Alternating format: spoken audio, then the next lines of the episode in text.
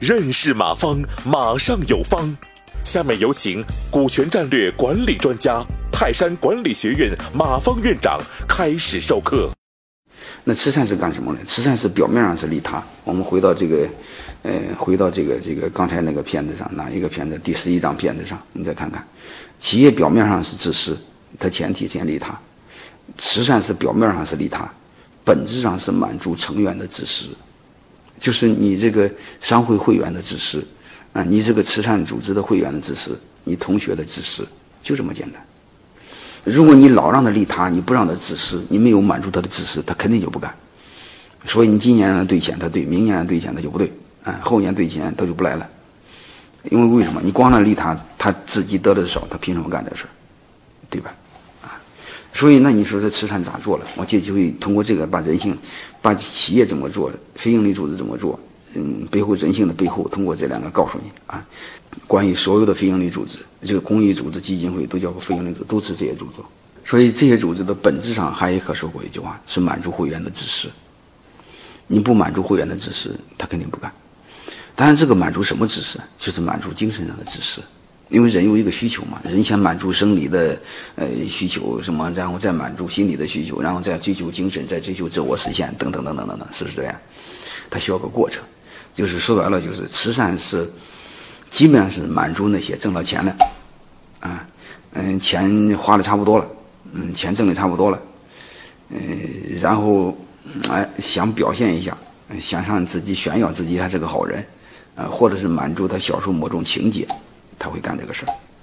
你比如说，小时候是孤儿的，他长大一定会资助孤儿，啊，小时候缺母爱的，他他一定会一定会这个资助妈妈，嗯，小时候家里很穷的一人，他一定会资助穷人，嗯，基本上和这个逻辑有关系。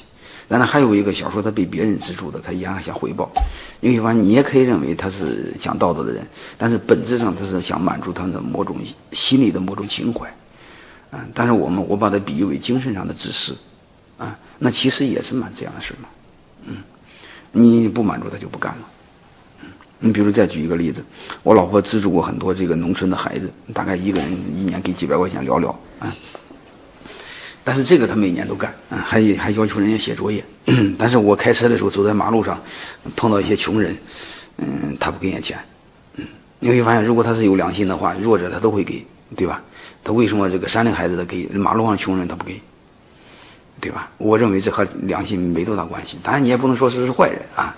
我更多的想证明，这个更多的这是满足人的心里的某种情怀，啊，你某种情节吧，啊，就是我把它理为精神上的自私。